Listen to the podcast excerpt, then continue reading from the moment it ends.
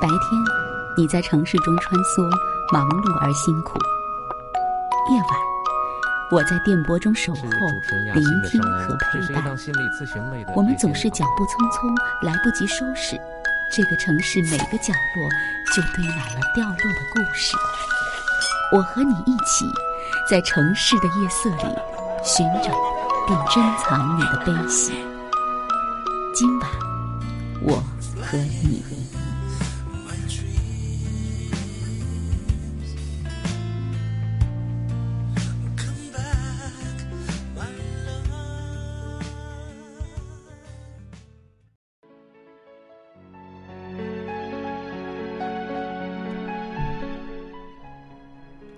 上好。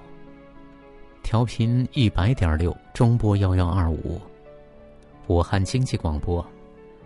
每天晚上二十二点到二十三点，今晚我和你节目，还有主持人亚欣，总是在这个时间段来问候大家。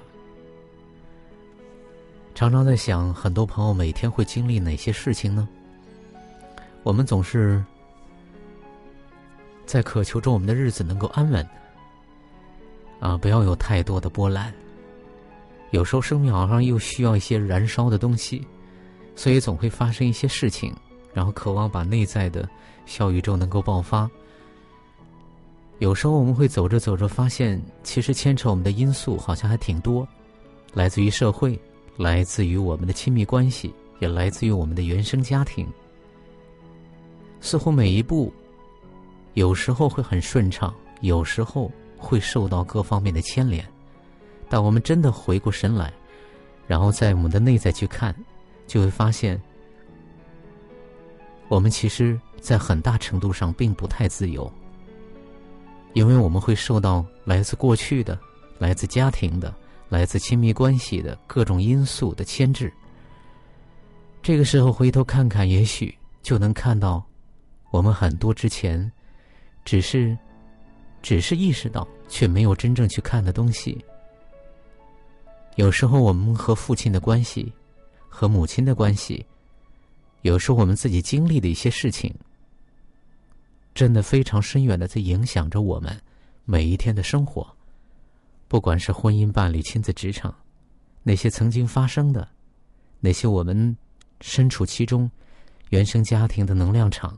总是在无时不刻的在影响着我们每一个人，所以今晚我和你节目，我们在这关注着每一位朋友在婚姻、伴侣、亲子、职场上所遇到的种种的事情。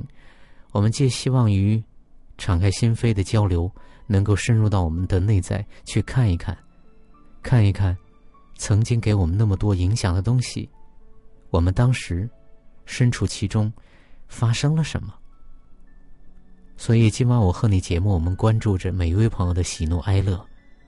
有两种方式可以联系到主持人亚欣。第一呢，就是直接发短信到我的手机上，幺八九八六零零四四零六，幺八九八六零零四四零六。呃，大家把要交流的内容啊，有这个越详细的写过来，也是越好。那我会在上节目之前大致能了解您要交流的内容。同时呢，我的手机号可以在微信里去进行搜索，加我微信好友。加我微信好友的时候，别忘了把您的真实姓名发送过来。嗯，幺八九八六零零四四零六，幺八九八六零零四四零六。啊，这是我的手机号。那么同时呢，请希望大家关注我们的节目的微信公众号，就是我们节目的名称。今晚我和你。呃，咱们团队的微信公众号呢是“雅欣心灵成长”，雅是高雅的雅，雅欣心灵成长。今天是来接听朋友的电话，这位是来自这个外省的长途这位朋友的电话，听一听他来给我们讲述什么样的他的内在。哎，你好。喂，你好，雅欣老师。你好，你好。嗯，声音挺好听的小丫头啊。谢谢老师。嗯。嗯，当然可以。嗯，就是这样，雅欣老师，就是，嗯，我有一个性格比较暴躁，然后比较急躁，一个就比较孤僻一个那样的父亲。啊，又暴躁又孤僻是吧？你声音再大一点啊，嗯。嗯，好的。嗯。就是他不怎么跟我们交流。嗯。就是家里人都不交流，任何人问他的想法，他都不说。嗯可能他跟他的朋友说，但是，嗯，我们也接触不到他的朋友，所以就是不知道他的想法。嗯，就是很特立独行。嗯哼。然后，如果家人关心他的话，他可能有的时候还会暴躁。嗯。就是冲我们大吼。嗯。嗯，就是这种时候就会觉得自己挺受伤的。然后我母亲也是觉得。跟他这么多年了，然后现在还要忍受他的，嗯，坏脾气，嗯，就这个时候就特别委屈啊。父亲是吧？就说到父亲，父亲，呃，平时跟你们交流的很少哦。嗯。就是他怎么想的呀？然后他内心的，包括情绪的波动啊等等，你们好像都看不出来，对吧？然后呢？呃，他也不会主动跟你们交流什么东西，你们要问呢，或者怎么样，估计也会问不出什么东西来。呃，你可能会觉得他有什么事儿，可能跟他好朋友啊，或者说朋友会说一说，可是你也不可能到好朋友那儿去了解父亲的一些想法，对不对？嗯，对。呃，再加上有时候你们可能会关心他呀，或者怎么样，可是他会给的回应好像就脾气又很暴躁，嗯，对吧？然后在关系里面，妈妈。就觉得在这么长的时间相处过程里面，呃，这么多年我忍过来了哈，嗯嗯，但是老这么忍也不是个事儿，对对吧？他可能会觉得要为了我，嗯，就是继续忍啊。我有时候会觉得会劝他那个，就干脆分开好了。嗯哼嗯哼。但因为家里有老人嘛，我们和爷爷奶奶一起住，嗯，就会觉得。我有，我现在也觉得是不可能的。嗯，没听明白刚才你说的意思，就是说，呃，妈妈因为你考虑的，就是妈妈因为总是考虑你在，对吧？嗯。所以没有没有去跟父亲大吵大闹，甚至是分手分开，对吧？对对。嗯嗯嗯。就是。那为了你，好像必须得忍下去。但是家里除了你和妈妈，这是跟爷爷奶奶也住在一起在。对啊，也不可能说那么甩开膀子，有什么就吵，对吧？有老人在，是这个意思。嗯，对，就是嗯啊，我觉得像我爸妈的性格就完全不适合在一起生活嘛。我觉得离婚对他们更好，但是嗯，考虑在现实因素，我现在也放弃了，就是让他们分开，我们单独出去过这种想法。嗯嗯嗯，之前可能想过是吧？之前觉得还不如爸妈分开，彼此还能够多一点轻松和自在。嗯，但是考虑的现实因素啊，这种也是不太可能，对不对？就是啊，也就放弃了这种想法了。嗯。对，就是我要提，我说让他们离婚的时候，可能我的亲戚还觉得我怎么那么不孝顺。嗯哼。啊，竟然哪有让父母离婚的孩子？嗯，但是只有身处你在这个过程里面感受到的很多东西。你就反而更能够理解说，为什么有的孩子他会劝爸妈离婚，对吧？因为那种氛围啊，那种家庭的状态，让人在里面过着很痛苦，是不是？所以呃，可能你会提出来，亲戚朋友可能会说，这小孩子怎么会有这么稀奇古怪的想法，对吧？嗯。还会劝爸妈离婚，嗯。嗯。嗯哼。然后就是，既然不可能分开，就要面对。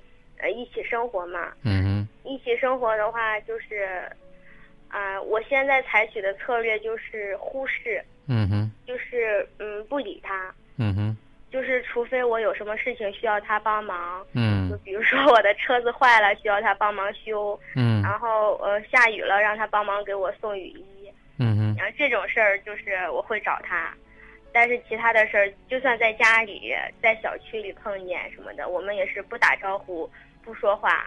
嗯，就是有，比如我们一起要出去做一个什么事情的话，也是就是两句话就完，就是把必须要说的交代清楚。嗯就是其他的没有那种话，嗯，就是那种父女间的温馨啊什么的，嗯，没有。嗯哼嗯。呃，我现在是采取这个策略，所以，呃，怎么说呢？一般说来不伤心。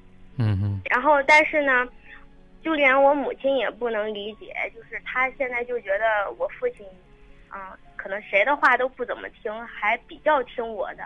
嗯嗯嗯。就是因为现在因为我毕业回家了，他还挺照顾我的。嗯嗯那个给我做早饭呀之类的。嗯然后就觉得，嗯，想让我劝劝我爸。嗯哼。就是母亲啊，还有其他人都会劝我，让我管我。嗯嗯。管管他的暴脾气啊，然后，嗯，不修边幅，不注意形象啊，这种。嗯嗯嗯。嗯，但是我我要管他，我一和他正面相对的时候，那个冲突就出来。哦，其实就是在整个家里面，听我的。对，在家里面，其实觉得所有人都觉得都不听的父亲，对吧？嗯。好像相比较而言，父亲比较能听一下你这个女儿的话，对不对？嗯。但实际上，你和父亲在互动的过程当中，其实爸爸也会在生活当中可能为你做一些事情，比如说车坏了呀，或者修这个东西、那个东西的时候，爸爸你跟他讲，他会去做哈。嗯。可是你要去说别的事情，他可能倒不一定，对吧？不配合。不配合，呃，实际上他也不听你的话，对不对？对，所以他实际上他好像在在在这个生活里面，他跟你们所有人都好像都都没有去深入的交流互动过，甚至你有时候在小区里碰到他，你们俩对象是陌生人是吧？擦肩而过都不打招呼哈。对我有时候就那样过去，嗯。对，把有时候把我们家形容成一个旅店，就是相处很。很融洽的旅店，大家的行踪啊什么的都不互相报，然后就是自己过自己的那种，但就是在一个屋檐下。啊，也就是说，嗯，这家，嗯，所以在你的眼里面，就像是一个还还不错的旅店，对吧？因为大家都彼此不会有过深的一个纠缠，或者说干预，谁干谁干什么干什么，都是自己去干自己的啊。对啊，恐怕尤其是你父亲。嗯，对吧？然后呢，这个但是彼此就是看起来都很独立，但是实际上没有亲密。对，哦，就是这种时候，在中秋节过年的时候，嗯，你就会觉得不对劲儿了。嗯，怎么不对劲儿呢？具体说说啊。特别像中秋啊，像春节哈，这种就是全家一起团圆的日子啊。嗯，对，就是这种时候，你就会觉得，嗯，特别不幸福。怎么说呢？很难过，然后。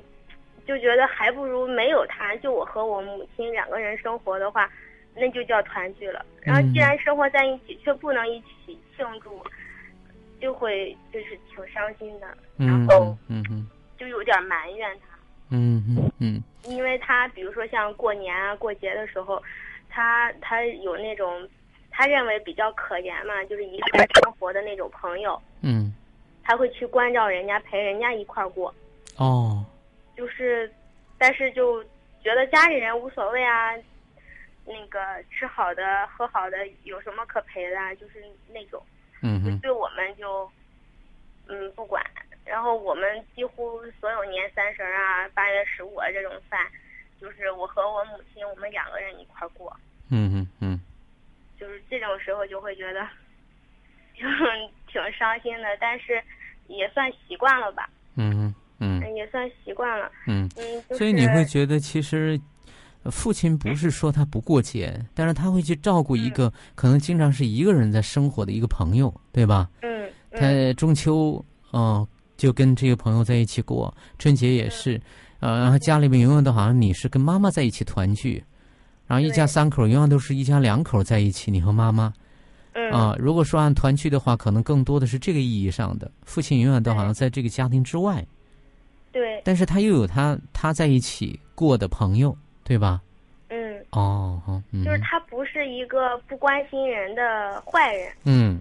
他关心人，但是他他关心的是别人。对。啊。就是这一点，就会让你觉得怎么说呢？嗯。你可以理解，但是还是心里会有一些委屈。是。嗯，所以就是你会发现，其实父亲他也不是一个坏人哈，不是不会关心人，但是他把这份关心给了家人之外的人，对吧？比如说一个人生活的一个朋友，对吧？然后呢，可是你要想，人之常情，都希望一家三口啊，或者一家几口都在一起。你平时忙啊，平时有事儿，倒都可以理解。但是真正的在一家团聚的日子里面，可是他不在身边，难免会让人觉得很伤感。也会很生气，对吧？对。嗯。就是，呃，像今年中秋节。对你没你没有用耳机吧？啊，怎么现现在声音怎么一下子忽然变小了哈？嗯。啊，好，我大一点嗯。嗯，就是今年中秋的时候。还是很小，嗯。哦，稍等。喂，老师。哦。嗯，刚才有一个电话。嗯，没事了。嗯，但是但是你的声音还是很小，嗯。现在呢？嗯，现在好了，嗯。嗯。嗯。嗯，就是，嗯，今最近一个出发点就是我就是觉得，因为我刚过了生日嘛。嗯。今年我父亲还挺好的，挺出人意料的，竟然还给我买礼物了。嗯。然后呢，我就觉得好像真的是挺在乎我的。嗯。我我可以管他一些什么。嗯哼。然后结果我去说他，我说你注意点形象啊，然后嗯，不要就是这么不讲，他就还是吼我。嗯 嗯嗯。直接就是说，谁关心你啊？你以为你是谁啊？嗯，然后就是这种，然后像母亲让我说他就是理理发呀、理理胡子呀这种，他就觉得跟你没关系，嗯，也不会影响我我去找对象啊之类的这种，他就觉得这是完全是他自己的事，和我一点关系没有。哦。但可能亲戚朋友就会觉得你那么不注意。形象一个父亲在那里，嗯，肯定会影响你。你就是人家会觉得，哎呀，这闺女挺好的，但是怎么那样一个父亲？但是就就挺啥的。哦，其实就是前前前，你正好过生日，但是挺难得的，父亲还给你买了生日礼物，对吧？嗯，他以前从来不以前从来都不表达的哈。嗯。啊，但是他这一次给你买了生日礼物，你还是挺开心的。然后趁着这个热热乎劲儿，你也跟爸爸，比如说你提提建议啊，叫他注意形象，可能他胡子拉碴的是吧？嗯。然后呢，穿着可能不是很讲究。嗯。因为再说你也刚毕业，我也在想，就像你给我的微信里头，会不会影响到你将来找朋友啊？嗯。但是他会，你跟他一说这些东西，妈妈叫你跟他提出来啊，跟他跟他提些意见，他就很生气啊，他会吼你说。你是谁呀？你你你你谁要你管他？对吧？谁又管你呢？谁又关心你呢？是吧？嗯。所以他就会说这些话，让你也会有时候想想也会很，很很伤心哦。嗯。嗯嗯。我我就觉得，哎呀，就是没法沟通。嗯。然后。说实话，我觉得这是其实也是遗传。嗯，我我觉得我理解他的性格。嗯，然后就很倔，然后很这样一个脾气。其实我有时候也这样。嗯，我我现在能感觉到，就我我真的遗传我父亲的脾气很多。哦。然后我自己会甚至会反思，就会觉得我是不是这种脾气的话不适合那个亲密关系，就是。要不还是一个人生活好了。嗯嗯跟我母亲一起。哦。但有时候又会觉得，嗯，因为从小父母的感情不是特别好嘛。然后我最高兴的事儿就是跟父母一块儿，然后那小时候去上学，那个许的愿都是觉得，那个以后爸妈关系能好起来。嗯。然后后来知道不可能以后，就觉得。那我以后要有一个特别美满、特别和谐的家庭。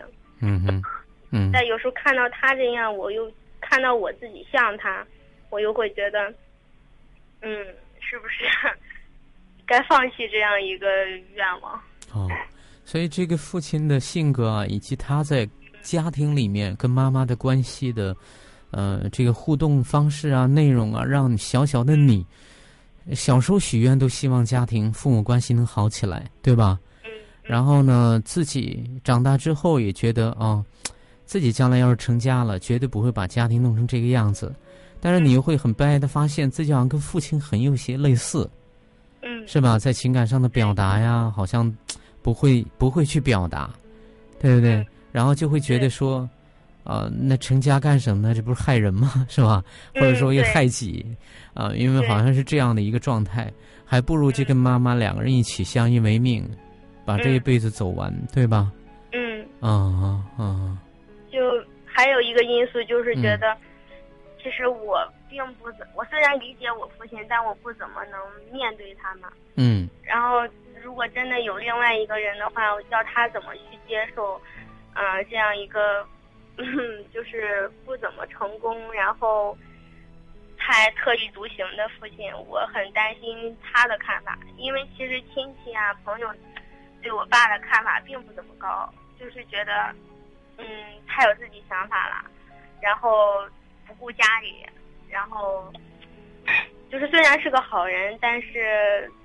就是活得挺失败的，对，所以在然后包括亲戚一圈的对家人的看法，对，包括一一你们都很熟悉和了解这个父亲，而且你没有办法去更改，对吧？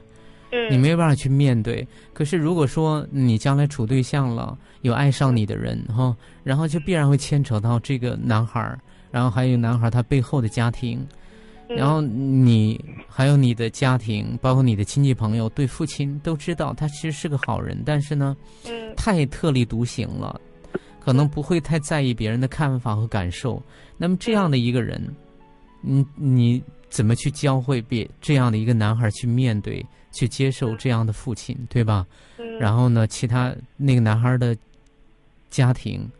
亲戚朋友又怎么样去看待这样的一个父亲？想一想，你都觉得这是一个好难的难题，是吗？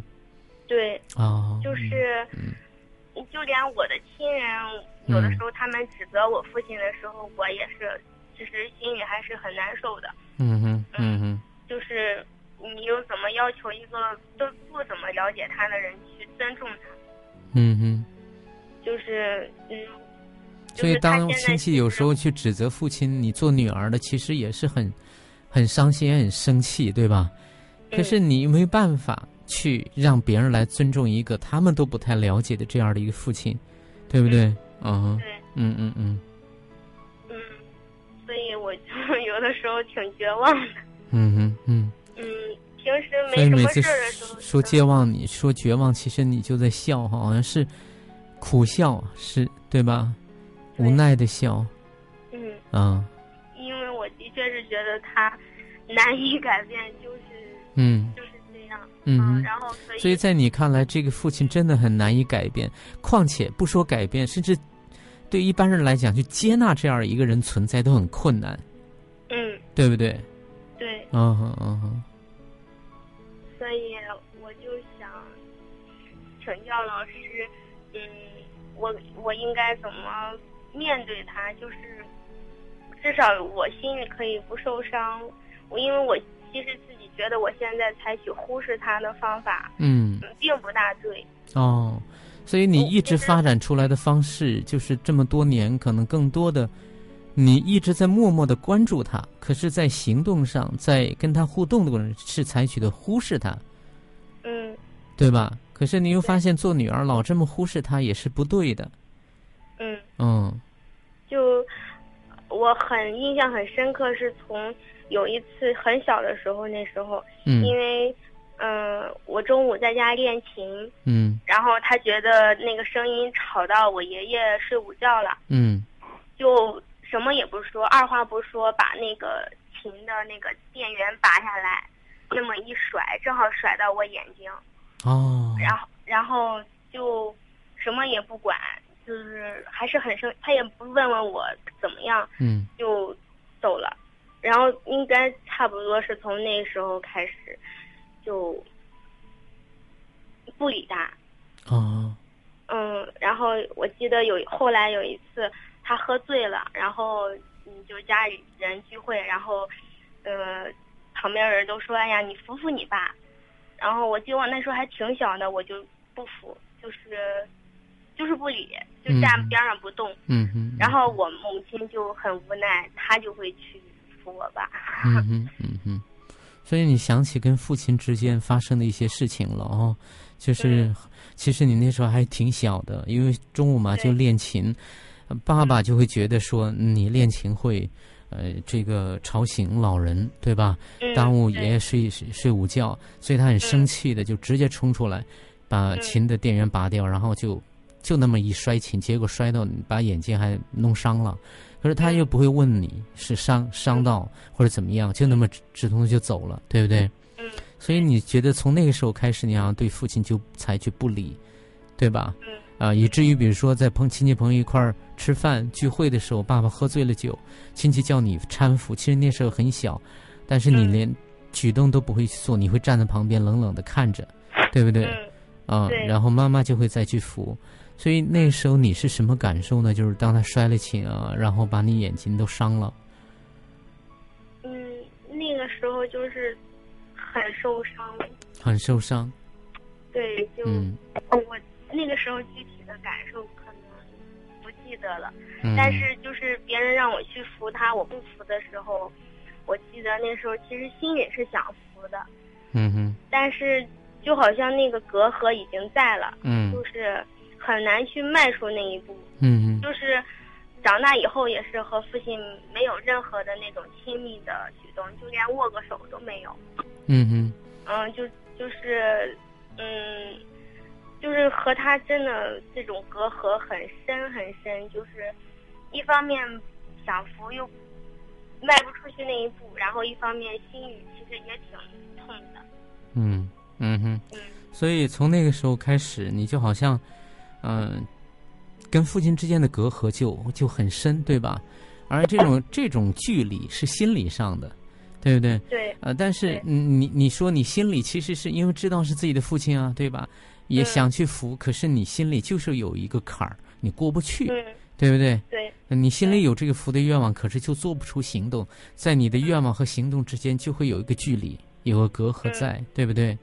啊，虽然你忘记了当时很多东西，但是你知道你那时候是很伤心的，哦。嗯嗯，就是爸爸摔琴的时候，嗯，就是这种事情，我就觉得他，我有时候觉得他就是，嗯，并不懂得跟我们，哎呀，他怎么说呢？他有的时候他根本就不知道怎么照顾我们，就是家里人。嗯，他对别人会很关心，嗯，然后别人咳嗽一声，他就会去问，哎，你怎么了？是不是感冒了？我帮你治啊，嗯，就是他，因为他懂一点医术，嗯哼，然后但是我们家里人就我们咳嗽再厉害，就除非我们去让他帮我们，嗯哼，然后他都不会主动，嗯嗯嗯，就特别什么的一个例子，就是有一次我腿摔伤了，嗯，都破了，嗯，然后他就说没事，拿水冲冲就行，嗯哼。嗯，结果过几天就发炎，都长胖了，化脓了。哎呦！他他就，他才啊，就嘿嘿一笑。哦，嗯，那不行了，就拿剪刀拿什么的又弄，就特别疼，然后再给我敷药。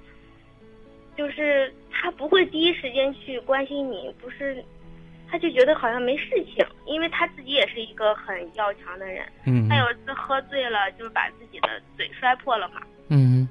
他自己在家缝的，嗯哼，缝了好几针，嗯，就就没法想象，他就，但我我现在感觉，他就觉得他是一个那么，嗯，坚强的能撑的人啊，哎对，所以你们就应该也是一样的，对不对？嗯，对，但这种时候就会很很无助，嗯哼，嗯哼，因为我觉得我有时候真的很希望有一个很坚实的臂膀在。在旁边，特别是来自于父亲那种强有力的，对吧？嗯，对，那种臂膀啊，那个这种没有，没有哈，嗯。每晚十点，武汉经济广播，请在这里安坐，脱下一身繁重的奔波。今晚我和你，给你我最专业的心灵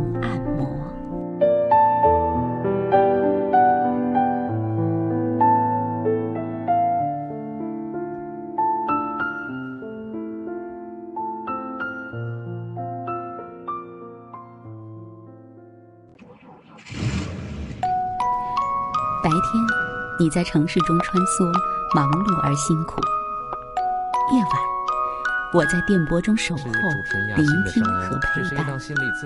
我们总是脚步匆匆，来不及收拾，这个城市每个角落就堆满了掉落的故事。我和你一起，在城市的夜色里寻找并珍藏你的悲喜。今晚，我和你。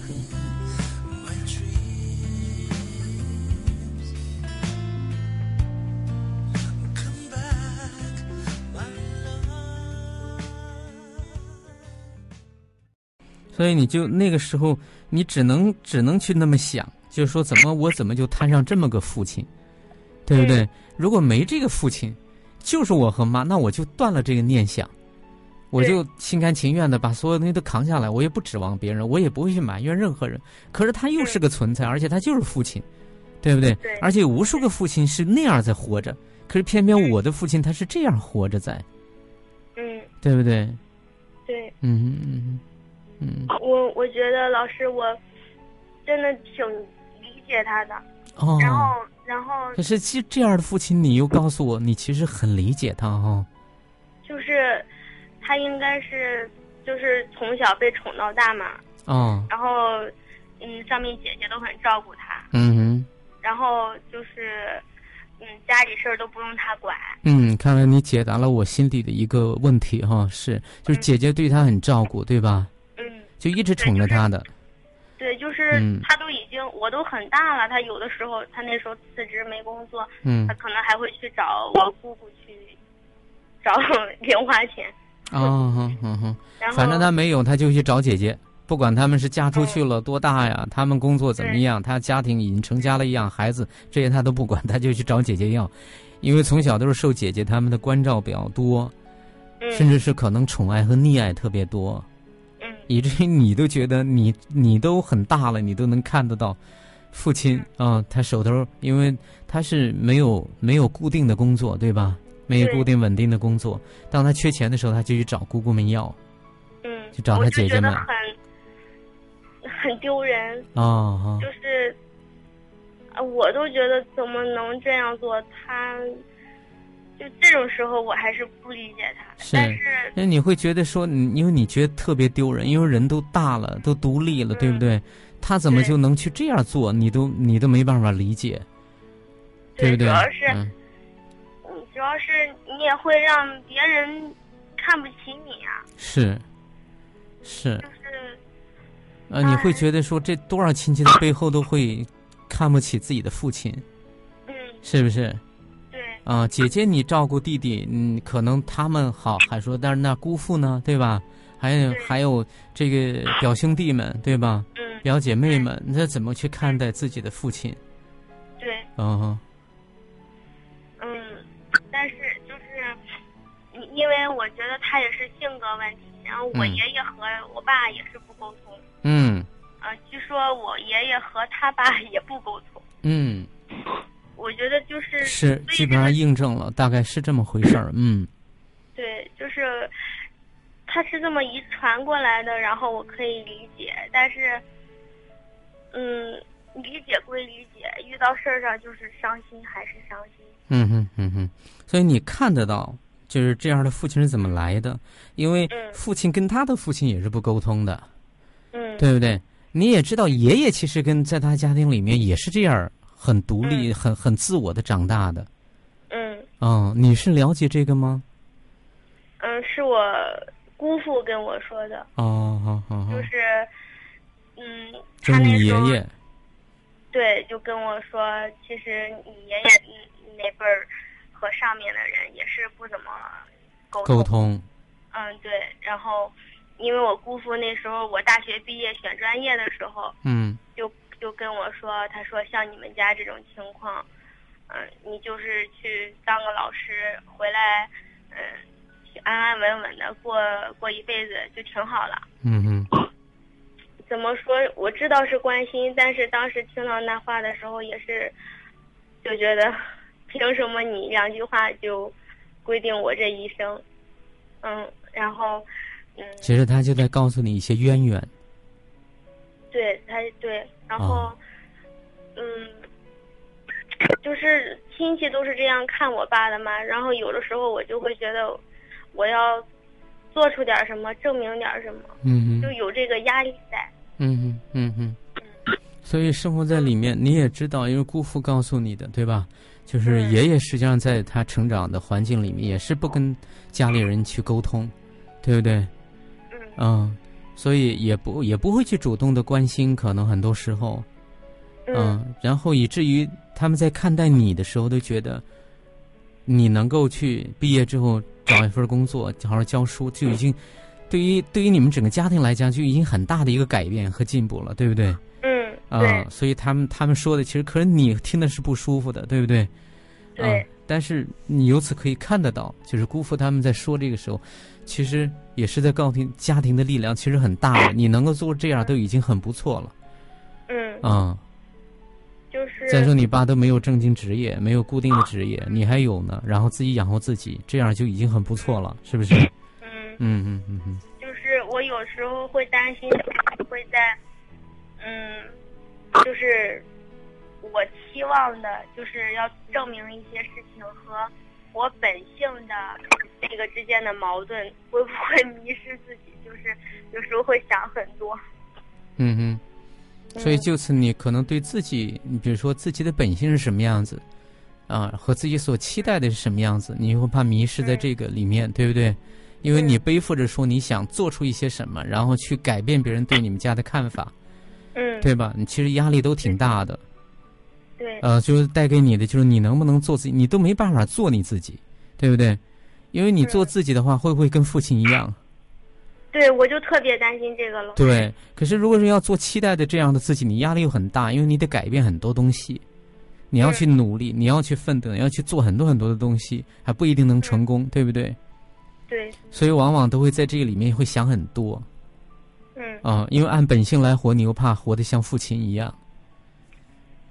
嗯，就是如果按本性来说，其实我觉得我就应该一个人去流浪那种。嗯嗯。但是那样就就是放心不下母亲。嗯哼嗯哼嗯哼嗯。嗯，我觉得我毕业回家也是，就是记挂母亲。嗯哼。然后，因为我不在家的话，我们家真的算不上家，就是。嗯哼。可能连饭都没人做。哦，嗯哼。就是。所以，嗯，我也是毕业可能放弃了一些机会，然后最终还是决定在家里吧。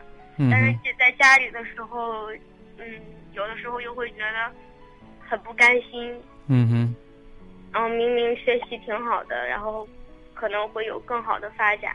嗯然后，但是现在就在家里，然后当个老师，然后其他同学都去，嗯。深造啊，或者怎样？嗯哼，嗯哼。但是又觉得抛不开家庭，嗯哼，抛开我妈妈。是，所以，呃，就是身为女儿，你看就会受到很多因素的牵连。呃，如果说家庭就是按照一般标准来说正常一点，对吧？嗯。那么你可能就会有，就就没有什么太多的挂念，就没有太多你需要放不下的东西，你可以可以飞得更高一些。对吧？到更好的平台上去发展，啊，你比如说，就像你同学，其实你学习成绩非常好，各方面都很不错。可是如果说你不回家，有时候家里边就不像个家，甚至连做饭的人都没有。对。所以你你你回来真的有很多迫不得已的因素，你要照顾妈妈，对吧？你要让家可能会成为一个家的样子。可能有人做饭，有人说说笑笑，哪怕父亲不参与，至少你和妈妈在一起，还有爷爷奶奶，他们可能还还对你还挺好，对吧？然后这一家就像个家的样子了。嗯。啊，哪怕父亲是一个特立独行的一个一个一个存在，其实也伤害不了太多东西。可是你如果一走的话，爸爸跟妈妈的关系是那样子，爸爸跟爷爷又不说话，对吧？那整个家就是就粘不到一起去，对对吧？对。嗯嗯嗯嗯。所以，嗯，就是，唉，嗯，说到这儿就叹气哈。嗯。嗯，就有一些理想，就是然后要不要接受现实？嗯。啊，就就扎根到现在，对不对？就是你可能有些想法，你要不要去实现它？可是，一实现这边东西怎么办？对不对？你不实现，那就是自己可能永远一辈子的遗憾。嗯。啊，就是一个呢，你要去承担。你你如果你如果不去承担，这个家可能就不像家的样子。可是，如果你一旦承担了，就有遗憾，你自己一个人要去承受。嗯。对吧？嗯。嗯哼，嗯哼。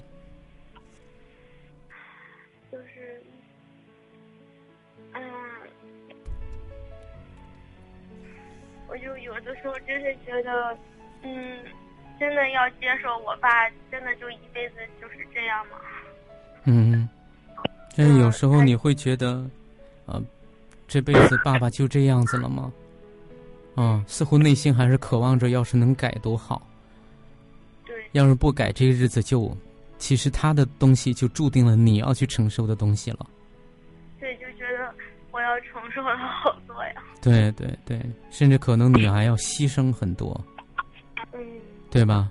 嗯，因为你你的承受就注定你要去牺牲一些东西，你不能全然的做自己。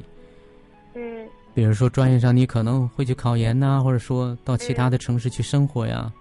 嗯嗯嗯嗯。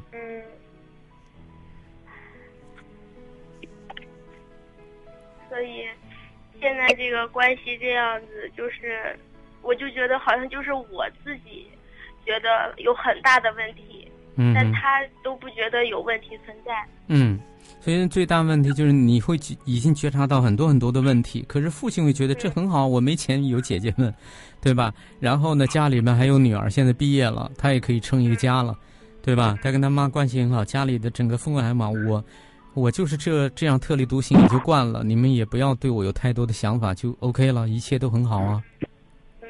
可是不晓得你的内心其实承受了很多。甚至这样的家庭，就像是我节目开头说到的，啊，然后就会有很多因素牵制你，然后让你没办法飞。你想要到一片另外的天空去，你都没有办法去展开翅膀，嗯，因为你的脚被绑住了，嗯，对吧？嗯哼。所以说到这儿呢，其实你已经比较详细的告诉我们很多的东西哈。嗯。那我想呢。嗯，你要看一看这样的一个父亲，我边描述的时候，你边边感受，不要在大脑里面去思考很多东西，你只是感受就好。这个就是有这样的一个父亲在那里啊，他从小就是在他的原生家庭里面，他的父亲跟他也不会进行很多的互动，然后很少去跟他也沟通。于是那个小小的孩子，那个男孩儿，他也是。不会去跟别人有很多的沟通，特别是跟家人。嗯。呃，然后在他成长的过程当中，他的几个姐姐又对他和格外照顾，大概也看到了父亲对，呃，在家庭里面所造成的缺憾，姐姐可能也格外的会疼爱这样的一个弟弟，那么就会很呵护他，很照顾他。啊，可是这样的呵护，这样的照顾，啊，让。这个成为父亲的这个这个男人，包括到现在很长，原来很长的时间，只要自己手头没有零花钱了，就会找姐姐他们要，就找小姑姑们去要，啊，然后他在家人的关系当中，自己的女儿小时候练琴，去练琴的时候，他觉得吵着爷爷他们睡觉，都会直接把琴扔掉，哪怕伤了女儿的眼角，他也不会去。过多的去看，不会去关注，然后直接气冲冲就会走。然后女儿她的腿摔伤了，她也是轻描淡写的说拿水冲冲就好。可是后来发炎，然后才会去嘻嘻哈哈的来帮她做。可是她就她也会自己喝酒喝醉了，把嘴磕破了，她自己一个人在家里拿着针自己去缝针。因为在父亲看来。尤其是女儿的角度看，父亲会觉得自己发生的任何东西都可以去默默的承受，就像他摊着他那样的父亲，他没有办法去要求自己的父亲，然后去跟儿子互动，那么他就一切都会去承担。可是他会有关心，他也会有爱，他会去给那些朋友，给那个单单身的日子一直过过单身日子的朋友，包括中秋，包括春节，他可能就去陪朋友。他有爱，他也是个好人，可是他在家庭里面所展现出来的，包括自己的妻子生病了，住院了，女儿只是提醒他穿干净一点、整洁一点，到医院来一起啊来照顾一下妈妈。可是他会觉得，觉得自己哈那不刮胡子不怎么样就不到医院去啊，然后到第二胎再去照顾。他照顾的时候是都不知道怎么去照顾一个人。都比不上自己的女儿去照顾自己的妻子一样的，所以这样的父亲，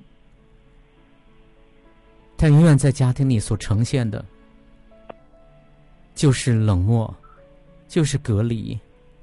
你要跟他提意见，啊，他就会他就会很生气。可是这一年女儿过生，他又会买生日礼物给女儿。女儿跟他一提意见，他就会发恼，他就会很生气。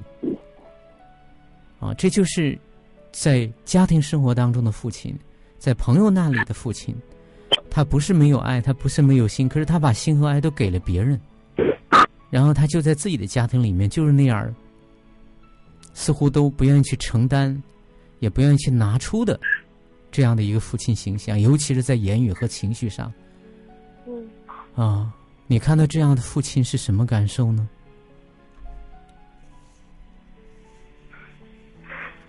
就是他似乎并不在乎我们对他的看法。嗯哼。他他觉得他就是那样的。嗯。然后我们应该接纳他，不应该去要求他。就是要求他改变。嗯哼。嗯，但是。所以他在家庭生活里面，他就是这样一个特立独行的一个自己。他似乎要求着，就是家人，他只要在这里活着，然后你们要给他照顾，对吧？哪怕不照顾，那么你不要要求我。啊，我就是这样的一个啊，活着的，在在在在这个家庭里面，对吧？嗯。啊，然后他又把爱和心，他可能又会给了关心别的人。嗯，所以你看到这样的一个父亲，有没有感受呢？又叹气哦。嗯，就挺伤心的，嗯，有些难过吧，但是有些难过哈，又有些伤心。嗯，就是嗯没有办法。嗯哼，可是又很无奈。嗯。嗯哼。他他真的，哎呀，我们都说他是个好人，但是他就是，嗯，太会伤人了。嗯嗯嗯嗯，所以你会，嗯。你说我们要要就是接受这样的他吗？那我现在就是跟你描述的，他就是在这家庭里面就是这样的一个存在。那你说你接不接受这个存在呢？其实你接不接受，他都是个存在。嗯对吧？所以只有接受，而且，呃，你都把原因说得很清楚，就是他的原生家庭就是这样子的，因为爷爷也是这样的一个啊，嗯，就是不跟家人去过多的交流，嗯，啊，恐怕也跟自己的儿子也没有多少交流，就像你父亲跟你的跟你这个女儿没有多少交流一样，因为他这个模板是缺失的，嗯，对吧？对，啊，而且。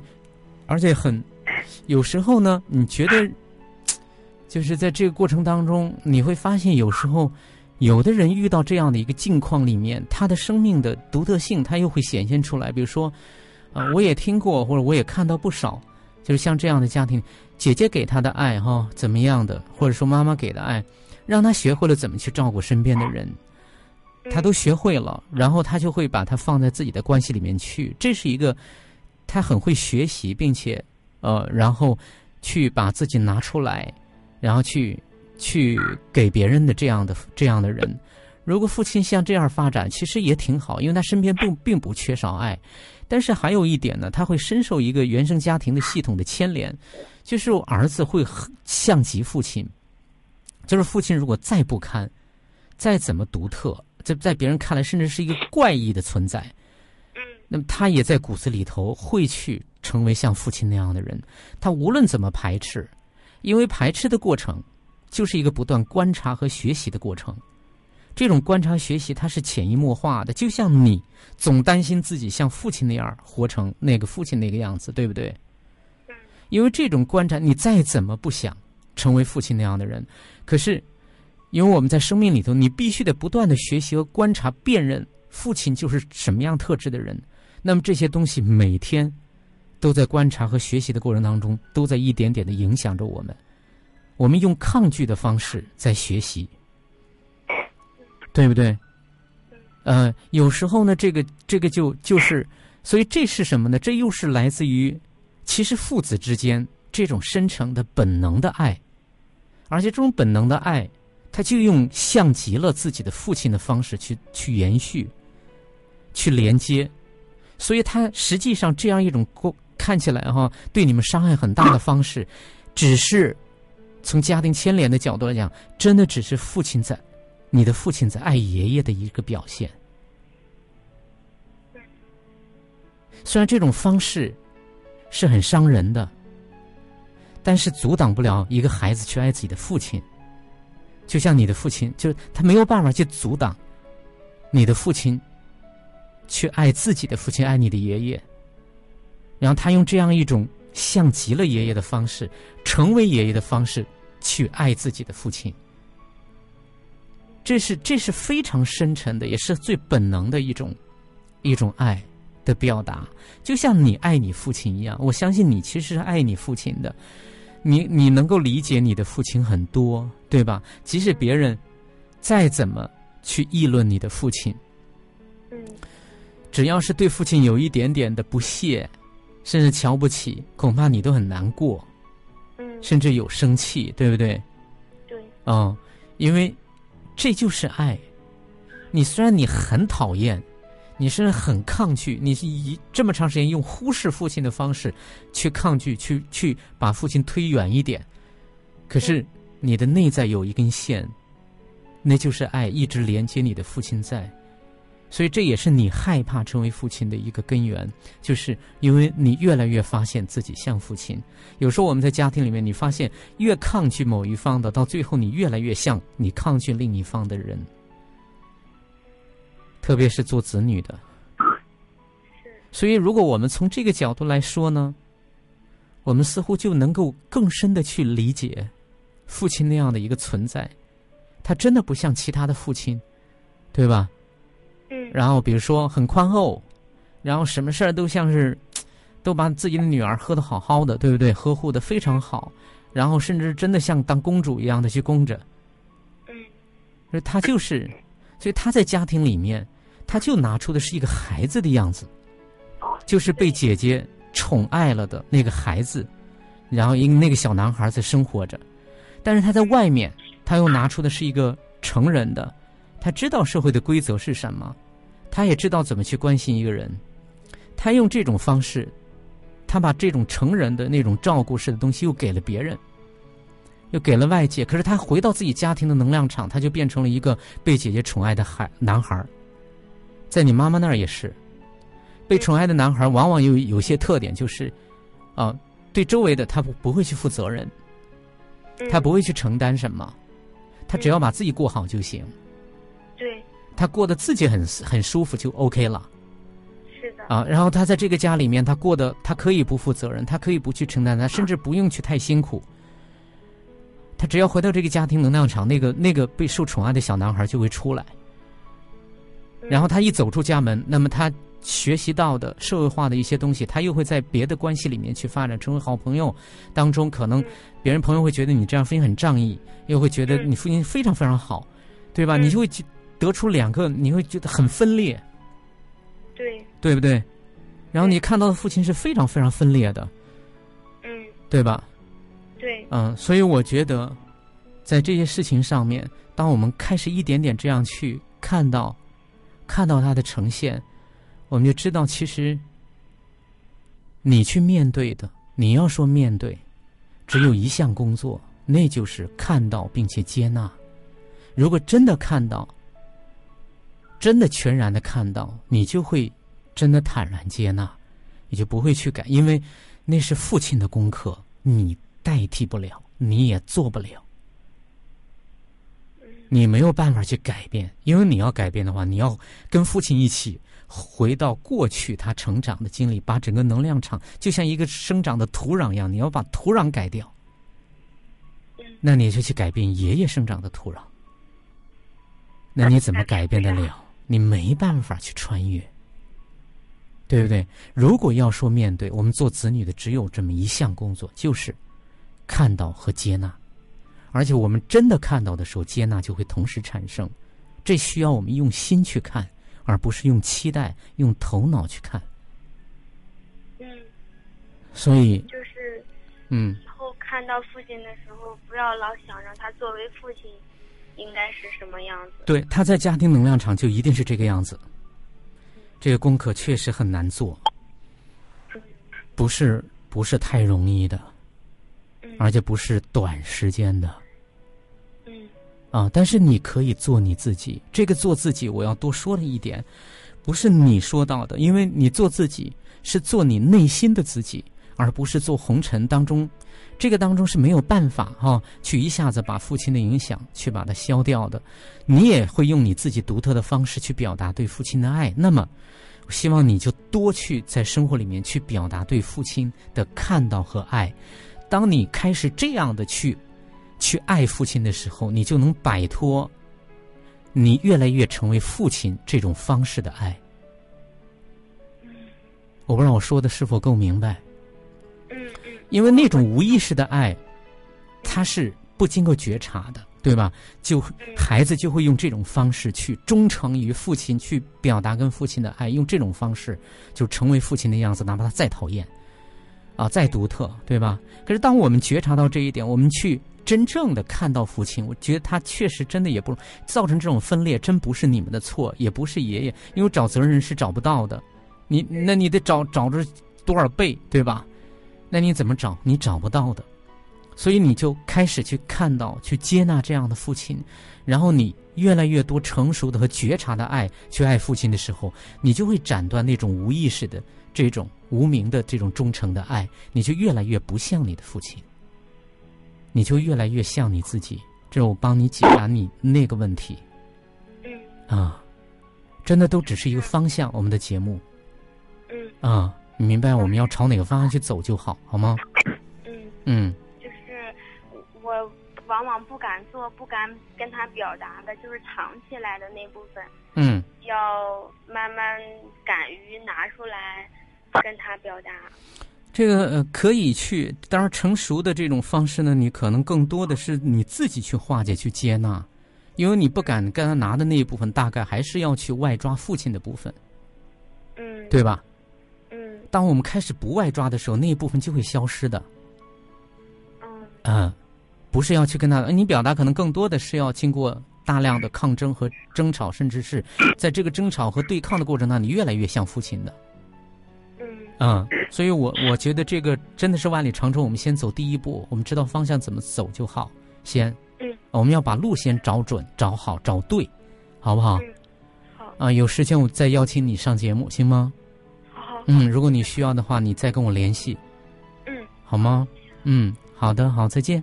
好，再见了。嗯，这是一个可爱的女儿在分享跟父亲之间的，真的，任何一个家庭里面的一个成员的存在都会影响我们其他的人的。呃，这里依然是武汉经济广播，依然是今晚我和你节目，主持人亚欣在武汉跟大家说一声谢谢您的陪伴。接下来是另外的精彩内容，不要离开。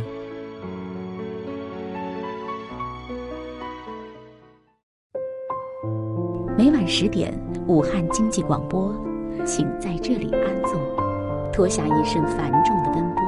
今晚我和你，给你我最专业的心。